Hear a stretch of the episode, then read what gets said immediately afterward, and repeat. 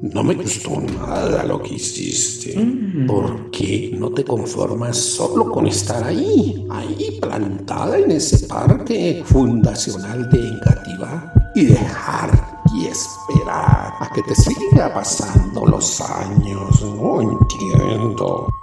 No, Drago. Era necesario que las huerteras continuaran con más luz de esperanza y que conocieran procesos verdes y ecológicos para aplicarlos en Engativá. Sí, sí, ya lo sé.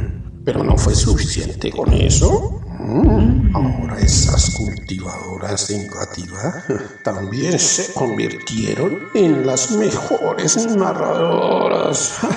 No, no, no. De esas prácticas agrícolas.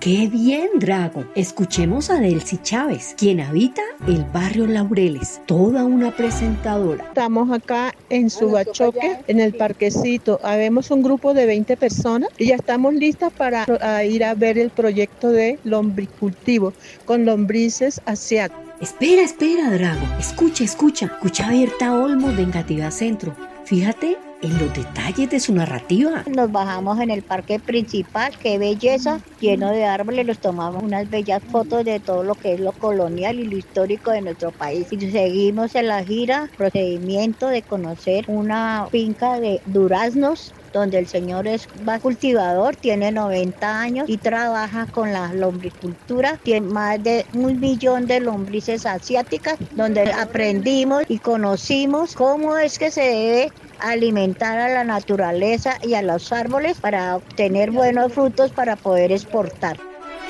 Drago, escucha cómo la complementa de bien su tocaya Berta Piñeros del barrio Villa Claver. El cultivo de lombrices es muy favorable porque en ellos sacan un nutriente muy, muy potente para la naturaleza que se llama humus. O sea, no es fermento, pero es un líquido que sale de ahí, de que lo tienen listo, lo, lo llevan a las raíces de las plantas, con eso ellas se nutren y dan uh, frutos más abundantes y con mejores nutrientes.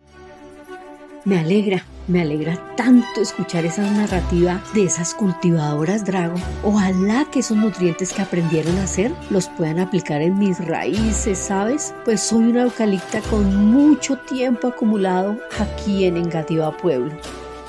No, no, no más. Quiero indiferentes que no cuiden el medio ambiente y menos que produzcan sus propios alimentos y que se llamen o las llamen soberanas. Por eso no, no, no, no más.